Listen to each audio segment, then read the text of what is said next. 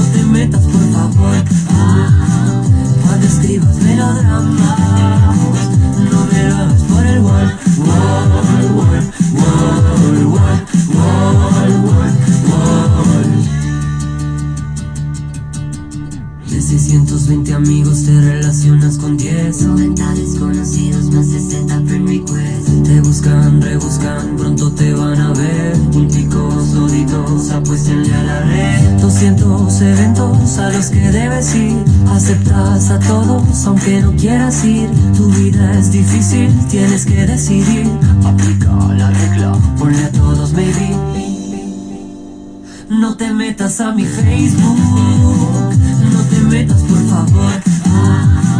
Cada vez que tengo un inbox, me provoca por el close, close. No te metas a mi Facebook, no te metas por favor. Escribas melodramas, no me lo hagas por el wall, wall, wall, wall,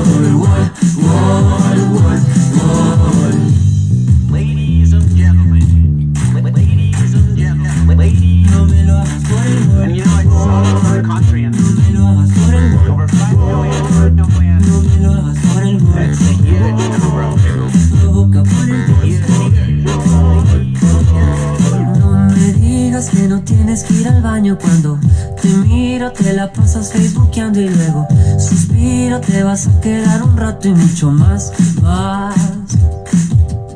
No me digas que tienes otro cumpleaños el que hace un año ni te hubieras enterado. ¿Será que ahora es moda festejar con los extraños y brindar por brindar? No te metas a mi Facebook, no te metas por favor. Me provoca por el close.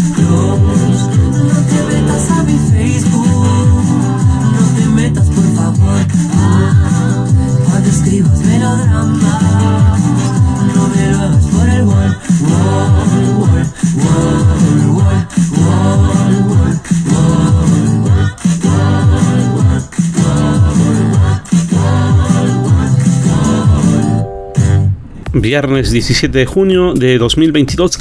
Gracias por acompañarnos esta tarde aquí en lo que es Paideia MX en su versión radio. Pues lo que escuchamos al arranque de nuestro programa es No te metas a mi Facebook de este man. eh, esta canción que bueno, recuperamos en función de que justamente hace un mes eh, fue el día... mundial del internet. Y para nosotros pues, fue importante recuperar esa fecha hablarles de cuál es el contexto en el que estamos actualmente en nuestro país. Pues esta celebración del día del internet es una celebración internacional alrededor de pues cuáles son las eh, ventajas de la masificación del uso de las tecnologías de la información desde luego del internet y esta tendencia a reducir la brecha digital desde luego fomentada por el tema del desarrollo económico y social y pues el interés en mejorar la educación, la salud por supuesto y desde luego también la seguridad. Entonces, pues fue el día eh, de Internet y hablaremos de eso, mencionaremos algunos datos que son importantes, pero bueno, eh, antes quiero agradecer a todos ustedes que nos enviaron sus mensajes, sus comunicaciones. Recuerden que estamos en nuestras redes sociales, Paideia MX en Facebook, en Twitter, en Instagram. Allí nos pueden encontrar. Si quieren tener comunicación directa conmigo, arroba Filósofo. También me pueden encontrar en Twitter, arroba Filósofo. Ahí eh, comentamos, seguimos el debate de algunos temas que son importantes que tengamos presente pues a partir de lo que estamos comentando sobre el internet. Y es importante atender sobre este día del internet que pues a partir de la resolución a res 60252 la asamblea general adopta el 17 de mayo como el día mundial de la sociedad de la información. La conferencia de plenipotenciarios de la eh, Unión Internacional de Telecomunicaciones pues se reunió en noviembre de 2006 en Turquía fecha en la que eh, pues decidió que el 17 de mayo se iban a celebrar dos eventos, uno el Día Mundial de Telecomunicación y el otro de la Sociedad de la Información. Y bueno, pues eso es lo que trajo como consecuencia el que hoy estaremos hablando en una parte, pues lo que corresponde a los datos de Internet en nuestro contexto nacional. Y bueno, pues a propósito de ello, el INEGI, eh, que es el Instituto Nacional de Geografía e Información, pues reveló eh, su estadística de la encuesta nacional sobre la disponibilidad y el uso de las tecnologías de la información en los hogares de 2020 y según esta encuesta el 72% de la población mexicana de 6 años y más utilizó internet, lo que equivale a 84 millones de usuarios. La cifra indica un avance del 1.9% eh, con respecto a los datos de 2019. De los 84 millones de personas que usaron internet, el 51.3 fueron mujeres y el 48.7 fueron hombres. Los tres grupos con mayor acceso a Internet fueron las personas entre 25 y 34 años, que representan el 19.1, las de 35 a 44 años, que representan el 16.4, y las de 18 a 24, que representan el 15.7%. Al igual que en años anteriores, en esta encuesta de Internet, el uso de Internet se eh, concentró generalmente en zonas urbanas, 70.8 millones de usuarios.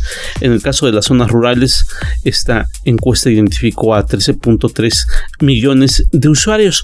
Pero, ¿cuál es el dispositivo de Internet más usado en México? Bueno, pues estos 80.7 millones de usuarios, el smartphone es el dispositivo con más usuarios en México por delante desde luego de la computadora portátil y la Smart TV que registraron 23.8 y 18.7 millones de usuarios. Respecto de los dispositivos con los que cuentan, pues la computadora de escritorio el 13.9 millones, las tabletas eh, estamos hablando de 9.2 millones, las consolas de videojuego 5.1 millones. De igual forma, la frecuencia de uso de Internet se distribuyó de la siguiente manera. Diario 89.3%, al menos una vez a la semana 9.2%, al menos una vez al mes 1.0%. Esta encuesta también reportó que del 68.984.564 personas que son usuarios de Internet de 15 años o más, el 66.6% pues tiene actividad económica, mientras que el 33.4% pues son económicamente inactivos. El 15.8% de las y los usuarios prefirió la conexión móvil y el 12.4% accedió solo por Wi-Fi y el 7.7% usó ambos tipos de conexión. Eh, la encuesta revela que el 78.5% de los usuarios eh, usó a diario el teléfono celular y el 15.8% utilizó al menos una vez a la semana su smartphone. En cuanto a la disponibilidad de las tecnologías de información y comunicación en los hogares, pues la encuesta captó que aquellos con acceso a Internet representan el 60.6% por arriba del radio con un 50.5% y la computadora con 44.2% y por debajo la telefonía alámbrica y de celular que representan el 93.8% y el televisor con el 91.6%. Bueno, pues estos son los datos que revela la encuesta que fue eh, publicada por el INEGI, esta encuesta nacional sobre disponibilidad y uso de la tecnología de la información en los hogares. Pues bueno, esta tarde tenemos bastante información.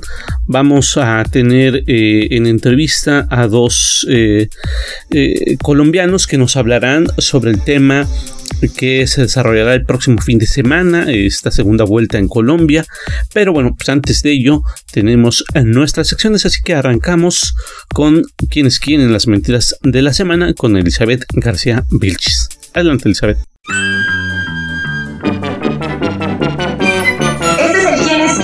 Las mentiras de la semana.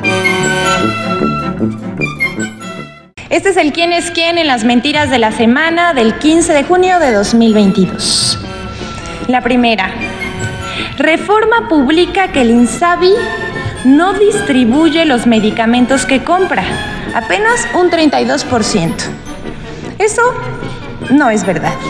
El periódico Reforma publicó primero en su versión digital del 10 de junio y luego en primera plana el 11 de junio pasado una nota titulada Compra medicinas Insabi y solo distribuye 32% en la que, como ya es costumbre en este medio, asegura que de acuerdo a sus propias estimaciones, habría un retraso en la distribución de insumos en el Instituto de Salud para el Bienestar en todo el territorio nacional. Pero eso no es verdad, es mentira. Hasta el día de ayer, el INSABI ha entregado 408 millones de piezas que corresponden al 91% de la demanda calendarizada por cada entidad federativa del país. El resto se entregará conforme van demandando las instituciones. Aquí en la pantalla vemos el comunicado, pero Reforma responde a los intereses de las farmacéuticas y busca desacreditar la distribución de medicamentos e insumos por instituciones públicas. Contrario a lo que dice Reforma, el INSABI ha cumplido en tiempo y forma con la entrega de medicamentos conforme a la calendarización establecida por cada entidad federativa y apegada a la cantidad exacta solicitada por cada estado. Falso que el IMSS le descuente a los médicos bono COVID otorgado desde 2020 por la pandemia.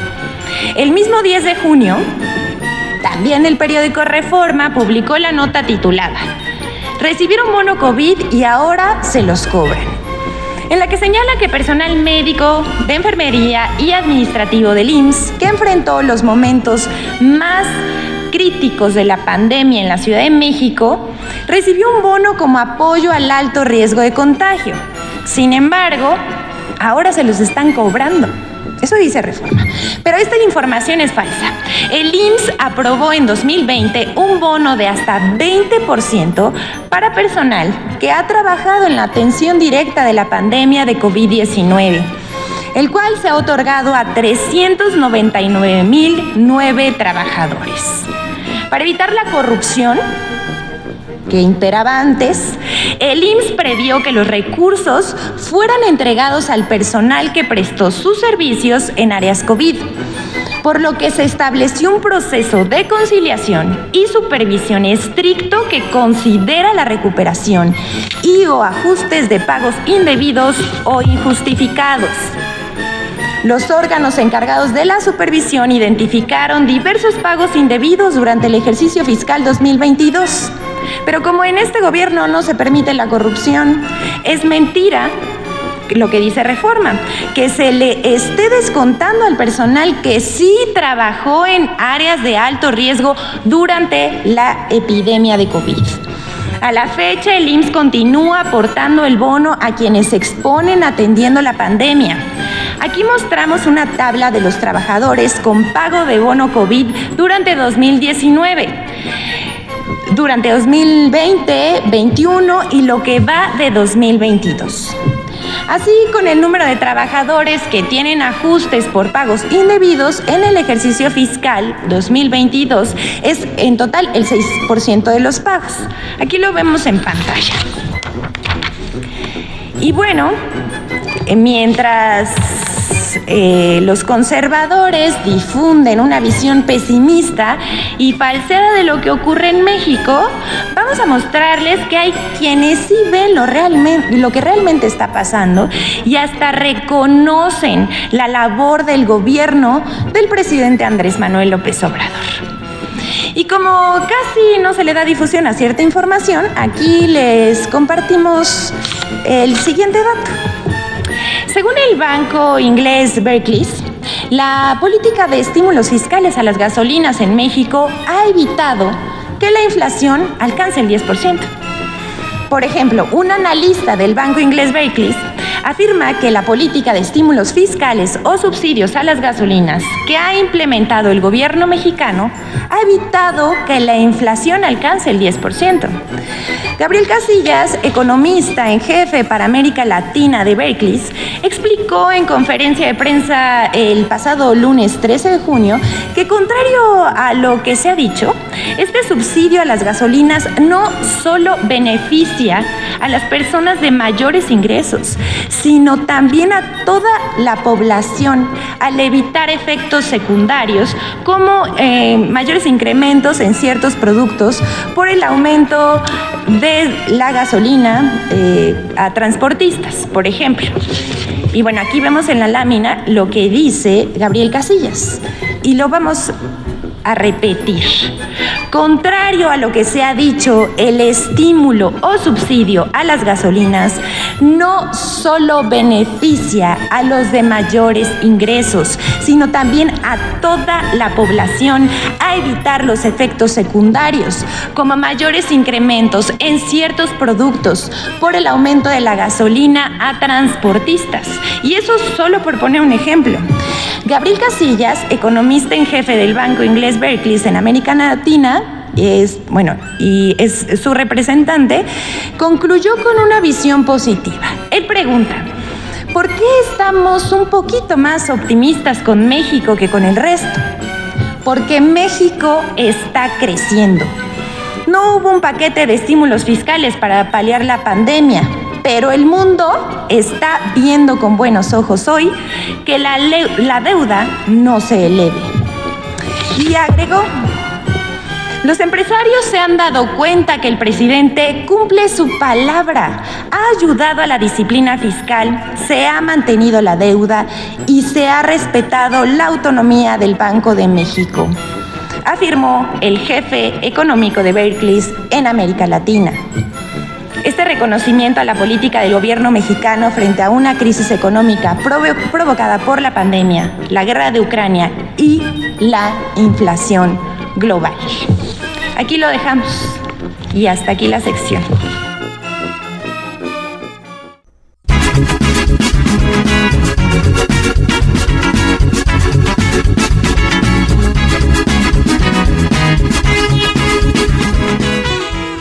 Gracias a Elizabeth García Vilchis por compartirnos las mentiras de la semana. Y bueno, para optimizar nuestro tiempo, vámonos directamente a la intervención de la doctora Bárbara Cabrera y su columna Nornilandia. Adelante, doctora.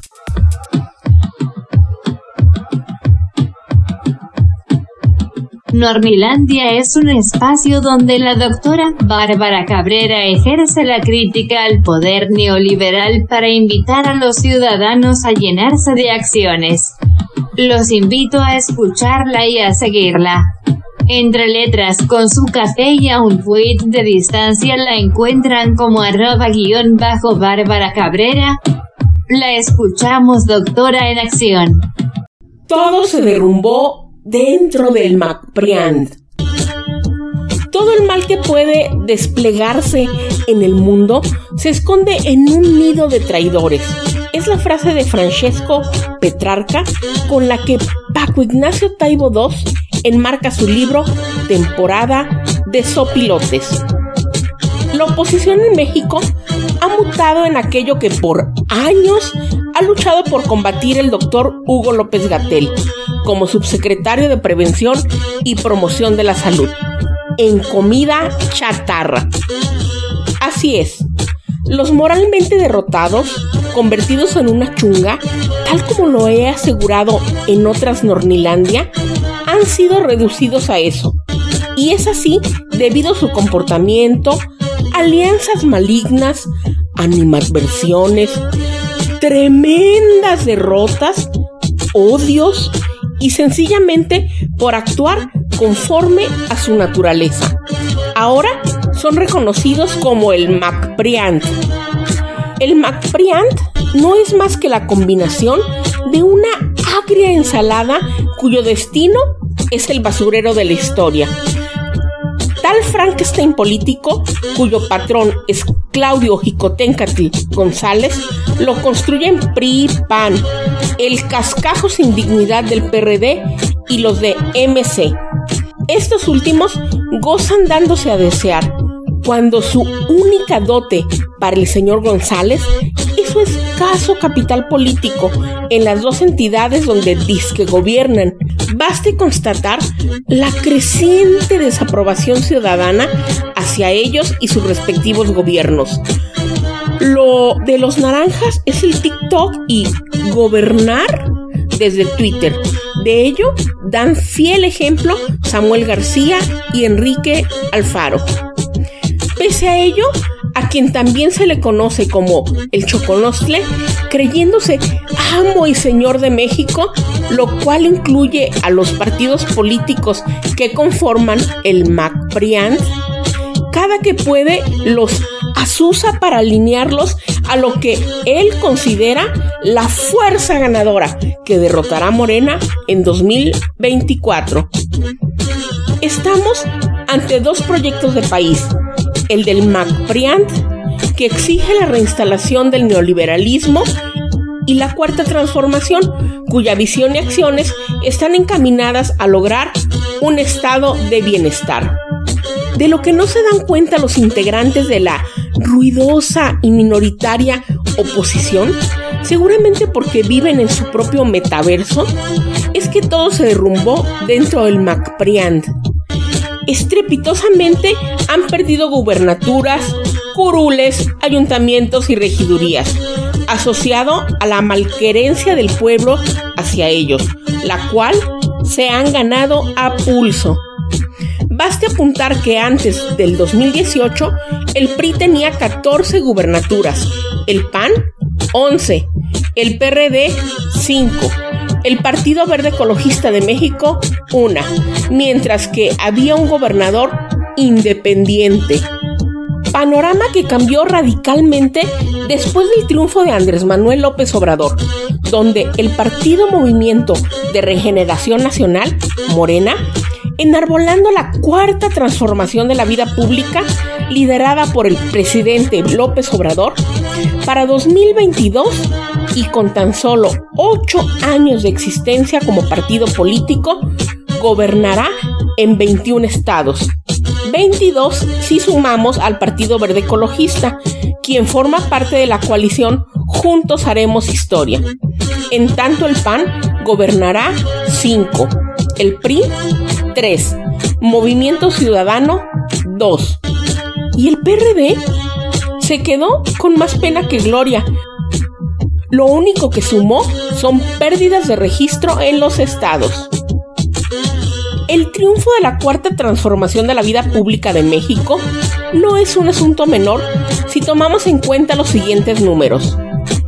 La coalición Juntos Haremos Historia gobernará, como ya lo dije, 22 estados, que corresponden al 58.6% de la población y cuya aportación al Producto Interno Bruto, el PIB, asciende al 57.7%. El PAN, con sus cinco estados, gobernará al 12.7% de la población y su contribución al PIB es del 13.1%.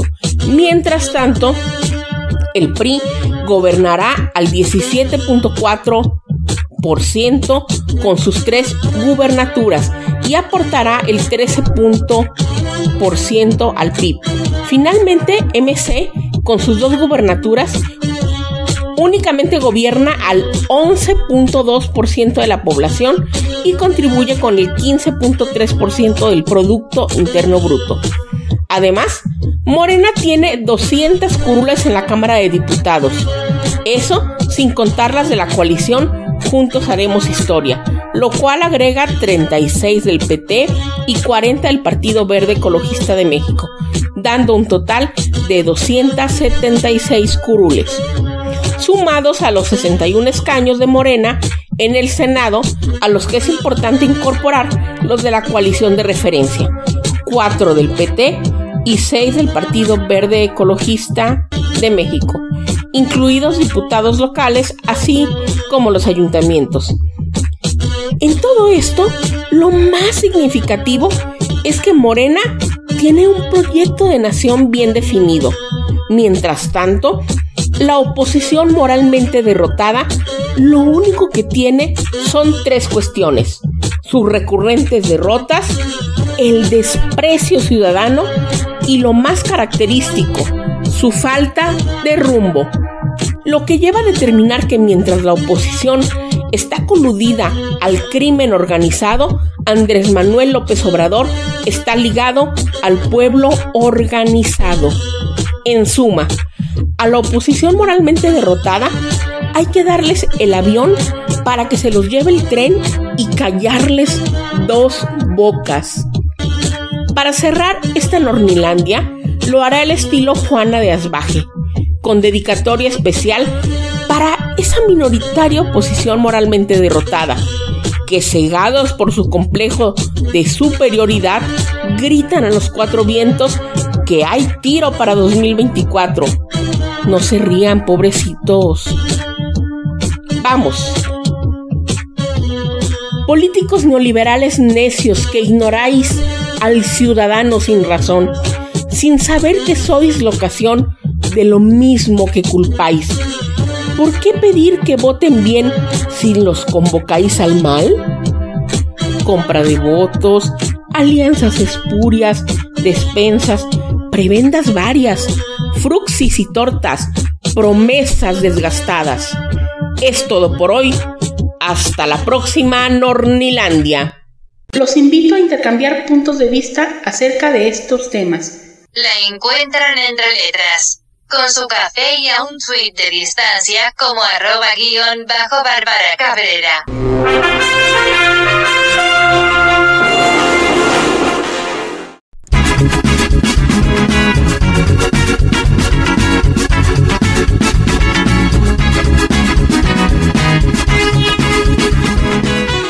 Gracias a la doctora Bárbara Cabrera y su columna Norninlandia, que bueno, adiós al MacPrian Rere, pues ya veremos qué pasa con ellos la próxima elección, que es el próximo año. Eh, de entrada, pues en esta última elección no le fue nada bien, pero veamos eh, qué es lo que ocurrirá en los próximos meses de cara a la elección del próximo año. Pues como lo adelantaba esta tarde, vamos a enlazarnos hasta Bogotá, Colombia, para hablar con el doctor Julio Armando Rodríguez Ortega, académico eh, pues que ha estado colaborando con nosotros en la revista Cuestiones y pues nuestra intención de marcarle al doctor Julio Armando pues para que nos platique sobre este proceso electoral que se avecina el próximo domingo, día de elecciones, día de segunda vuelta en Colombia y vamos a ver eh, cómo, cómo les va a los colombianos, vamos a ver qué es lo que deciden y también eh, pues le pedimos al doctor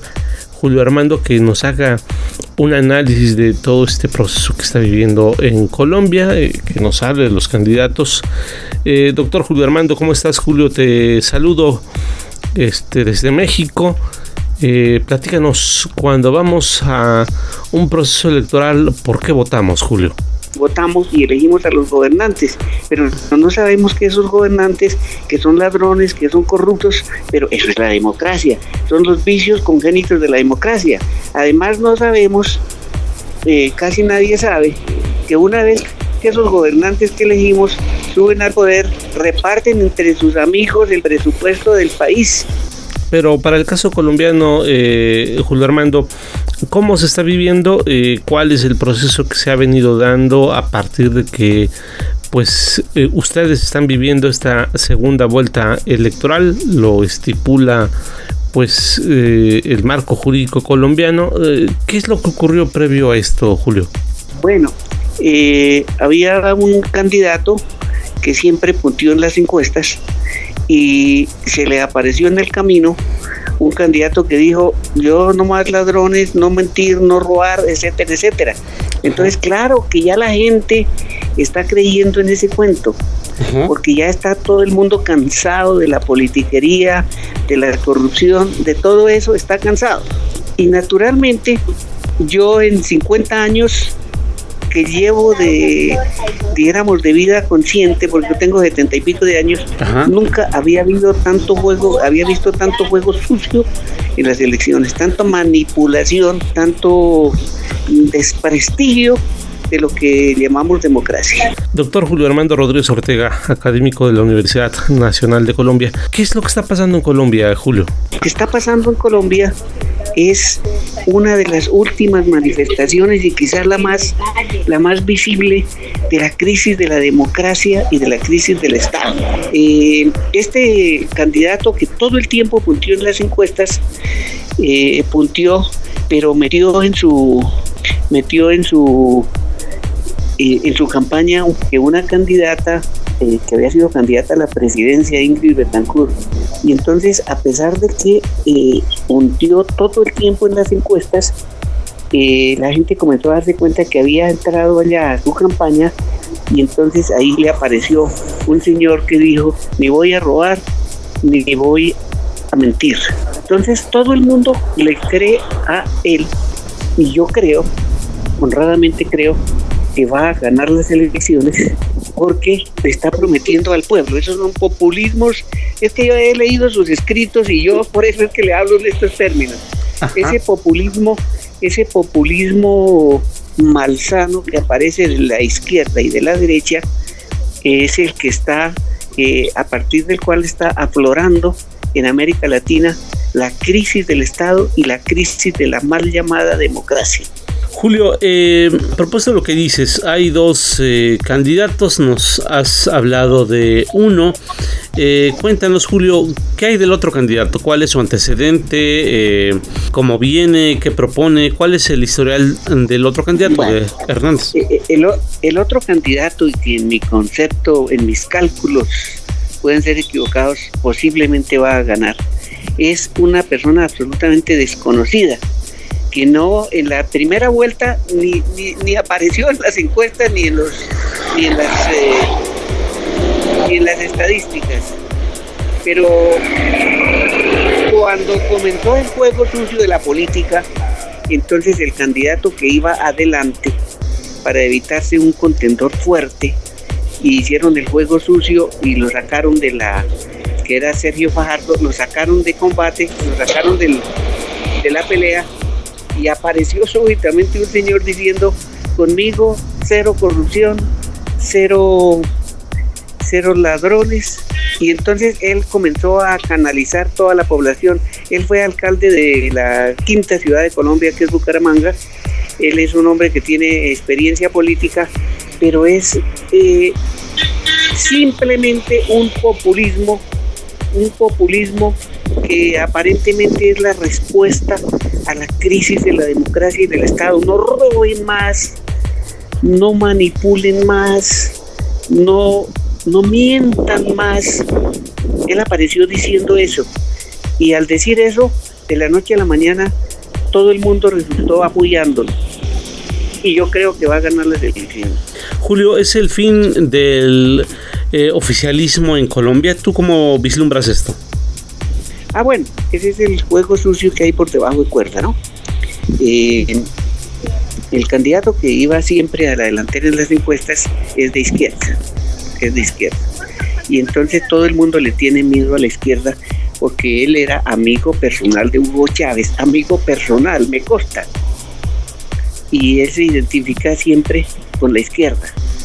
Y tiene a una de las más... Mm, de las más famosas guerrilleras, que se llama Piedad Córdoba, fue la que encabezó el Senado. Entonces, eh, la, la lucha ahorita dice, no, aquí no hay ni izquierda ni derecha. Claro que sí hay izquierda y hay derecha. Es que el, el candidato que iba punteando siempre era de la izquierda. Y el candidato que apareció, pues lógicamente que es de la derecha. Y de la derecha, pues lo apoya, lo remonta todo el mundo, porque Colombia es un país conservador, un país eh, católico, un país que no va con la izquierda. Y entonces eh, todo el mundo, no es el voto, mm, no es el voto por Rodolfo, es el voto contra Petro, que es de la izquierda. Bueno, pues claramente estamos viendo un fenómeno muy parecido al que ocurrió en México. Los grupos conservadores, los grupos empresariales se están eh, reuniendo, están acuerpándose para apoyar a un candidato eh, en búsqueda de detener a otra eh, candidatura, una candidatura diferente eh, que planteado un escenario distinto al que se ha venido construyendo en las últimas décadas en Colombia. ¿Qué esperas tú que ocurra este próximo domingo, Julio? ¿Cómo ves tú el proceso electoral de esta segunda vuelta? Bueno, yo lo que creo es que ya eh, las fuerzas militares eh, están notificadas de que si no gana la izquierda va a haber una explosión social y entonces eh, es posible que haya un poco de violencia, pero ya están ya están notificadas el establecimiento, llamémoslo así, y entonces yo creo que la cosa va a ser absolutamente normal. Pero en mi manera de sesgada, en mi manera sesgada de analizar las cosas, todo el mundo va a votar contra la izquierda. Correcto, Julio. Julio, pues gracias por eh, darnos esta visión desde la academia, esta visión de, de, un académico que tiene esta experiencia y que ha profundizado en estos temas eh, sobre el Estado, sobre el poder, sobre la democracia. Te agradecemos, doctor Julio Armando Rodríguez, por acompañarnos esta tarde aquí en Paideia MX. Eh, gracias a tu intervención y seguramente seguiremos muy de cerca este proceso electoral que se estará viviendo en Colombia el próximo domingo. Listo, Samuel. En cualquier momentico eh, estaré dispuesto a contestar preguntas más eh, concretas que usted me haga. Eh, con mucho gusto se las responderé. Yo lo que le acabo de responder es pues el, el- la visión del académico, la visión del académico. Con mucho gusto, Samuel, y estaré muy pendiente de cualquier situación sobre el particular. Julio, un abrazo hasta Colombia. Un saludo para todo el pueblo de México. Adiós. Hasta luego. Pues él fue el doctor eh, Julio Armando Rodríguez Ortega, académico de la Universidad Nacional de Colombia, y escuchamos su visión. Y bueno, pues en un momento más escucharemos eh, una visión diferente, en este caso de un universitario, un joven universitario que está en nuestro país y que analiza también desde esta óptica eh, joven universitaria qué es lo que está ocurriendo en Colombia. Por lo pronto y para ir en sintonía con esto que es nuestro programa el día de hoy acerca de el internet en México, veamos qué nos preparó esta tarde la maestra Damaris Marín acerca de la nube.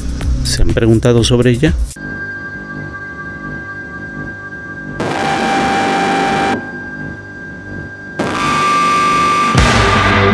Estos son los clips para conocer más con Damaris Marín.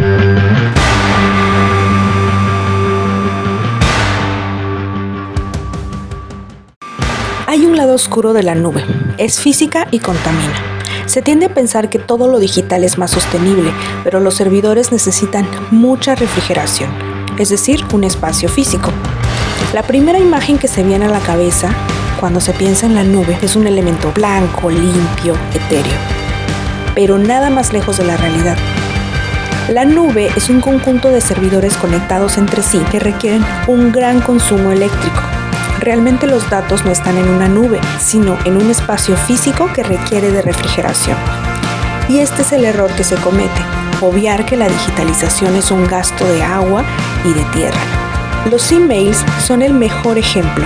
Al ser digital parecen irrelevantes, pero un solo correo electrónico es responsable de que se emitan 10 gramos de CO2 al año, lo que contamina lo mismo que una bolsa de plástico. Esto lo dice el cofundador de Fox Intelligence, Luis Palau. A ello se suma que una hora de videoconferencia con cámara y compartiendo documentos en alta calidad emite hasta un kilo de CO2 o que cada búsqueda en Google tiene una repercusión de 0,2 gramos de CO2 según el propio buscador. Son acciones que se realizan de manera rutinaria, casi inconscientemente, pero que tienen un impacto en el medio ambiente. Durante la pandemia, parte de la vida y del trabajo se trasladó al mundo online y como consecuencia, la frecuencia con la que se llevaron a cabo estas acciones se disparó. En horario laboral creció el volumen de emails y videollamadas y fuera del horario el streaming se disparó también.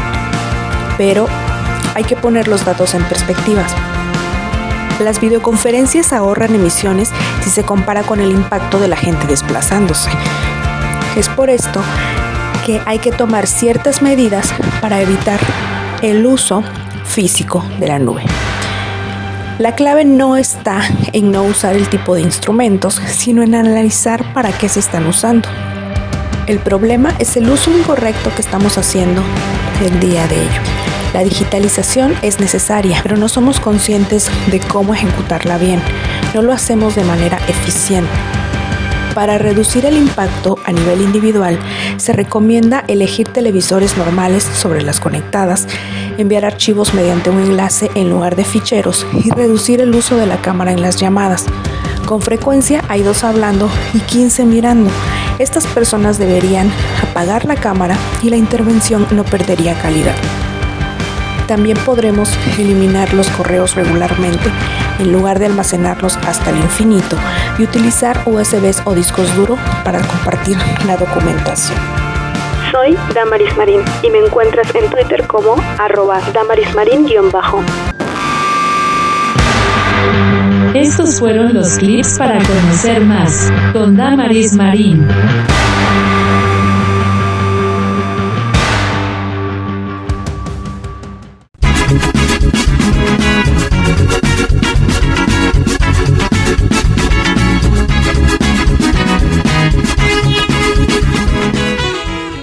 Bueno, pues interesante la aportación de esta tarde de la maestra Damaris Marín, a quien le envío un fuerte abrazo y la felicitación. Deben de saber que la maestra Damaris Marín acaba de ser mamá, así que eh, felicitaciones maestra, un fuerte abrazo y lo mejor siempre. Bueno, pues para continuar nuestro programa esta tarde, ¿qué les parece si vamos a ver esto que prepararon los axolotes mexicanos? Doble check. Pero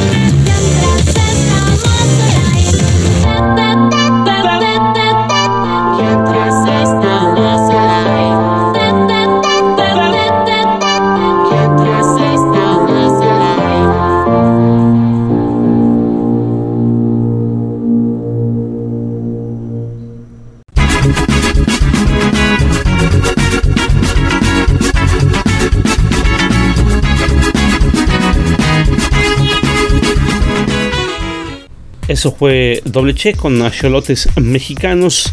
Pues ya tenemos listo a nuestro siguiente invitado. Como les adelantaba, eh, vamos a abordar el tema sobre la segunda vuelta electoral en Colombia. Eh, escuchamos ya al doctor Julio Armando Rodríguez, académico de la Universidad Nacional de Bogotá. Ahora, eh, pues veremos otra visión también de otro universitario, una voz más joven. Sabremos cuál es su perspectiva. Y bueno, pues ustedes eh, juzgarán allí la realidad de Colombia. Nicolás, ¿cómo estás? Gracias por acompañarnos esta tarde aquí en Paideia MX. Buenas tardes, un cordial saludo para todos los oyentes. Bueno, Nicolás Camacho, joven estudiante, cuéntanos, eh, Nicolás, eh, sobre tu estancia aquí en nuestro país. Bueno, pues primeramente vine a estudiar. Eh, siempre tuve la idea de salir a estudiar fuera de mi país y vi la facilidad que me brindaba México en temas académicos y pues acá estoy. Bueno, pues quisimos eh, buscar a Nicolás para que nos hiciera su análisis de lo que él eh, visualiza que está ocurriendo en Colombia. Eh, como lo comentaba en nuestro anterior bloque, Colombia va a una segunda vuelta. Nicolás, cuéntanos qué balance harías tú de lo que ocurrió la pasada jornada electoral que lleva a los colombianos a esta segunda ronda. Yo pienso que fue algo histórico, realmente fue algo histórico, ya que podemos ver que el uribismo no toma tanto protagonismo en la segunda vuelta. Eh, también inicialmente, eh, desde hace 22 años, el uribismo tenía un candidato oficial, esta vez no presentó candidato oficial. Eh, al inicio era Oscar Iván Zuluaga, que ya había sido candidato a la presidencia, pero por decisión del Partido Centro Democrático le dieron el apoyo a Federico Gutiérrez, que no pasó a segunda vuelta. Eh, también se podría decir que hay un fenómeno electoral que fue Rodolfo Hernández. El ingeniero era pues una persona que nadie esperaba que fuera a llegar a una, a una segunda vuelta. Entonces, por temas de estrategia política, eh, Gustavo Petro no esperaba que llegara eh, Rodolfo, ya que esos votos se podían dividir y podían sumarle a él. En cambio, los votos que tiene Federico Gutiérrez no se van a dividir, van a estar más, más firmes con eh, Rodolfo Hernández, más que todo por votar en contra de Gustavo Petro. Nicolás, eh, cuéntanos quiénes son los que participan en esta segunda vuelta electoral este próximo domingo allá en Colombia. Bueno, pues eh, también viéndolo eh, ahorita en esta primera vuelta, retomándolo la primera vuelta, los jóvenes salieron a votar mucho. históricamente estas fueron las elecciones donde más hubo votación, con más del 50%. Entonces creo que también es algo que es una causa eh, no solo de este mandato con Iván Duque, sino de los periodos anteriores. Entonces pienso que ya ahora los jóvenes son los que están tomando más vocación en la política, desde el activismo, desde ciertos puntos en las universidades y demás. Entonces, creo que en su mayoría van a salir a votar jóvenes. Recientemente apareció una entrevista a la hija de uno de los candidatos, la hija de Petro. Eh, ¿Cuál es eh, tu opinión sobre, eh, pues, no solo la entrevista, sino los planteamientos que, que elabora? Pues creo que también es importante, ¿no? Porque lastimosamente estas elecciones se han manchado por las fake news. Vivimos en un país que hay mucho polarismo entonces esto conlleva que se haga una campaña sucia y entonces se ha llegado a los extremos de esa, de esa campaña sucia.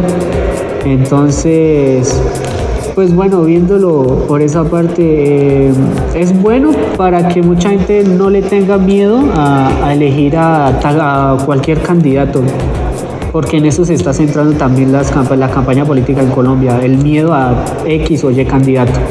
Entonces creo que ha sido un buen mecanismo para conocer al candidato por parte de su familia. Nicolás, al igual que en México en la elección del 2018, en Colombia se está suscitando también una campaña de guerra sucia, de fake news. Eh, ¿quién, ¿Quién está detrás de esta campaña en contra de la candidatura de Gustavo Petro? Bueno, pues yo creo que esto es por parte más que todo del gobierno eh, que está en turno, pues encabezado por Iván Duque, ya que en Colombia se ha vivido una tradición de gobiernos conservadores y ver que hay un candidato de izquierda que está pues más opcionado a ser presidente, como que les da el temor a ese cambio, un cambio que pues eh, mucha gente lleva esperando desde 50 años incluso. Entonces creo que parte desde ahí, de que el clientelismo y la, por decirlo, la tradición política no quiere irse del poder. Entonces creo que por esa parte se está orientando el, el ataque. Eh, Nicolás, para ir cerrando nuestra conversación esta tarde, ¿cuál es el perfil de los que contenderán este próximo domingo por la presidencia de Colombia? ¿Puedes eh, compartirnos un poco de lo que tú sabes respecto de ellos? Sí, claro. Bueno, Gustavo Petro creo que es el más conocido a nivel nacional e internacional. Él fue alcalde de Bogotá, la capital de Colombia. Eh, sí tuvo problemas, como creo como todo candidato, realmente no hay un candidato perfecto. Eh, también está como ahora lo que se llama la petrofobia, que fue sembrado por el mismo gobierno actual y el uribismo para que Gustavo Petro no suba a la presidencia. Eh, creo que ha hecho buenas cosas como senador, ha estado varios periodos, de, si no estoy mal, más de tres periodos como senador. Eh, siento que ha hecho una buena persecución a la corrupción. Eh, también es bueno ver las cosas negativas que trae. Eh, creo que no puede decir tanto de que habla de un cambio cuando está tan bien asociado con gente tradicional en la política, ¿no? Entonces, creo que también eso influye mucho de no poder decir que soy un cambio y estar aliado con los mismos y con las mismas. Eh, por otro lado, pues el ingeniero Rodolfo eh, fue alcalde de Bucaramanga. Eh, igual, lo mismo, no hay candidato perfecto, también tuvo sus errores. lo comparan con el Trump colombiano, ya que dice que él no es de la, de la élite política colombiana, ya que es ingeniero. Entonces, pues es millonario, es uno de los más ricos de Colombia. Eh, entonces creo que él supo ganarse a la gente que está cansada de la corrupción, porque la corrupción en Colombia realmente es terrible. Entonces él supo ganarse a esa gente que estaba dividida, que no, que no querían ni a Petro ni el continuismo de Uribe. Entonces eh, realmente sí fue un fenómeno. Eh, porque nadie lo esperaba en segunda vuelta y porque no estuvo en plaza pública, no, eh, su campaña se centró más en las redes sociales. Obviamente también hay que ver cosas malas de que creo que ambos tienen muchas cosas parecidas en el populismo. ambos tienen sus propuestas que van, no están acordes realmente a la, a la realidad colombiana. Finalmente, Nicolás, eh, desde tu perspectiva, este fin de semana en Colombia, adiós al oficialismo o se queda? Ah, yo creo que se, que se va, porque sabemos que, que tienen influencia, pero no van a tener el poder que tenían desde hace 50 años incluso. Entonces yo pienso que se va. Ya esta va a ser como una nueva historia para Colombia. Puede que sea para bien o para mal. Entonces pues ya lo iremos sabiendo a lo largo de este periodo que, que viene.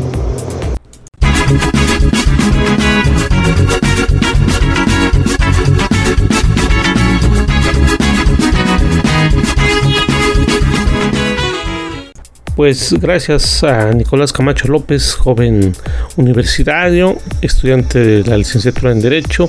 Gracias por este pues darnos tu perspectiva esta tarde aquí sobre lo que ocurrirá el próximo fin de semana en Colombia. Pues este fin de semana, además de ser el proceso electoral de segunda vuelta en Colombia, también es el Día del Padre. Así que vamos a escuchar a Flor Méndez y su participación de esta tarde que tiene algo preparado a propósito de esa fecha que les menciono. Escuchemos. La voz de lo que no tenemos.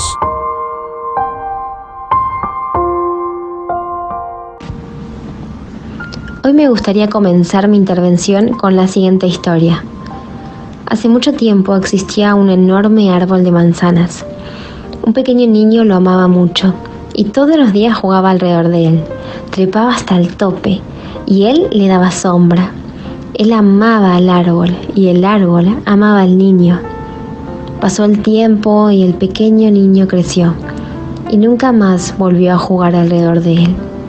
Un día el muchacho regresó y escuchó que el árbol le dijo, Estoy muy triste, ¿vienes a jugar conmigo? Pero el muchacho contestó, ya no soy el niño de antes que jugaba alrededor de árboles enormes. Lo que ahora quiero son juguetes y necesito dinero para comprarlos. Lo siento, dijo el manzano, pero no tengo dinero. Te sugiero que tomes todas mis manzanas y las vendas. De esta manera obtendrás el dinero para tus juguetes. El muchacho se sintió muy feliz.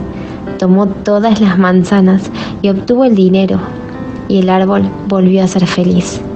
Pero el muchacho nunca volvió después de obtener el dinero, y el árbol volvió a estar triste. Tiempo después, el muchacho regresó y su viejo amigo se puso feliz y le preguntó, ¿vienes a jugar conmigo? No tengo tiempo para jugar. Debo trabajar para mi familia. Necesito una casa para compartir con mi esposa e hijos. ¿Puedes ayudarme? Lo siento, pero no tengo una casa. Pero puedes cortar mis ramas y construir tu casa. El joven cortó todas las ramas y esto hizo feliz nuevamente al árbol, pero el joven nunca más volvió desde esa vez y el manzano volvió a estar triste y solitario. Cierto día de un cálido verano, el hombre regresa y el árbol estaba alegre. ¿Vienes a jugar conmigo? le preguntó. El hombre contesta, estoy triste y volviéndome viejo. Quiero un bote para navegar y descansar. ¿Puedes darme uno? Él le dijo, usa mi tronco para que puedas construir uno y así puedas navegar y ser feliz. El hombre cortó el tronco y construyó su bote. Luego se fue a navegar por un largo tiempo. Finalmente regresó después de muchos años y el árbol le dijo, lo siento mucho, pero ya no tengo nada que darte, ni siquiera manzanas. El hombre responde, no tengo dientes para morder, ni fuerzas para escalar, ya estoy muy grande. Entonces el árbol, con lágrimas en sus ojos, le dijo, realmente no puedo darte nada. La única cosa que me queda son mis raíces muertas. Y el hombre contestó, yo no necesito mucho ahora, solo un lugar para descansar. Estoy tan cansado después de tantos años. Bueno, las viejas raíces de un árbol son el mejor lugar para recostarse y descansar. Ven, siéntate conmigo y descansa. El hombre se sentó junto al árbol y éste, feliz y contento, sonrió con lágrimas. Quiero decirte que esta puede ser la historia de cada uno de nosotros. El árbol representa a nuestros padres. Cuando somos muy jóvenes, los amamos y jugamos como mamá y papá. Cuando crecemos, ya no estamos tanto tiempo con ellos. Puede que solo regresemos cuando los necesitamos o cuando estamos en problemas. Pero aún así, ellos siempre están ahí para darnos todo lo que pueden y hacernos felices. Y teniendo en cuenta que el 19 de junio se festeja el Día del Padre, quiero incentivarte a que no seamos como el muchacho. Tratemos a nuestros padres con honra. Valoremos todo lo que nos dieron, desde la vida hasta su protección, su amor, su corrección, sus consejos, su tiempo, la educación, el alimento, su guía. Disfrutemos de su compañía mientras los tengamos a nuestro lado. Y si ya no están, su amor vivirá por siempre en tu corazón. Deseo que tengan un hermoso Día del Padre, en el que podamos devolverles un poco de tanto que nos han brindado. Y les comparto esta frase que me gustó muchísimo. Dice así, he aprendido que cuando un recién nacido aprieta con su pequeño puño por primera vez el dedo de su padre, lo tiene atrapado por siempre. Les habla Florencia Mariana Méndez. Un saludo a todos los oyentes, a quienes les agradezco por cada mensaje, por su apoyo, sus propuestas y sobre todo por siempre permitirme ser su voz. Recordad que me encontrás en Twitter como flor-méndez1909. Muchas gracias.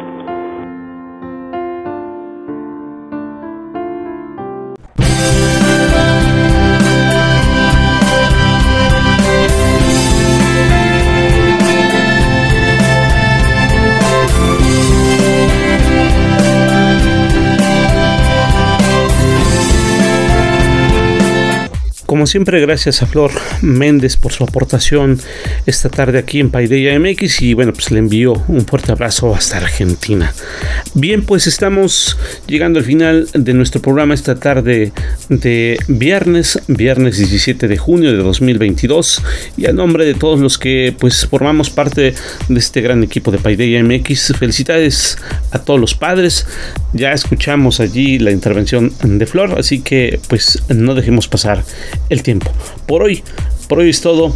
Nos escuchamos hasta la próxima. Y recuerden, el conocimiento cambia tu mundo.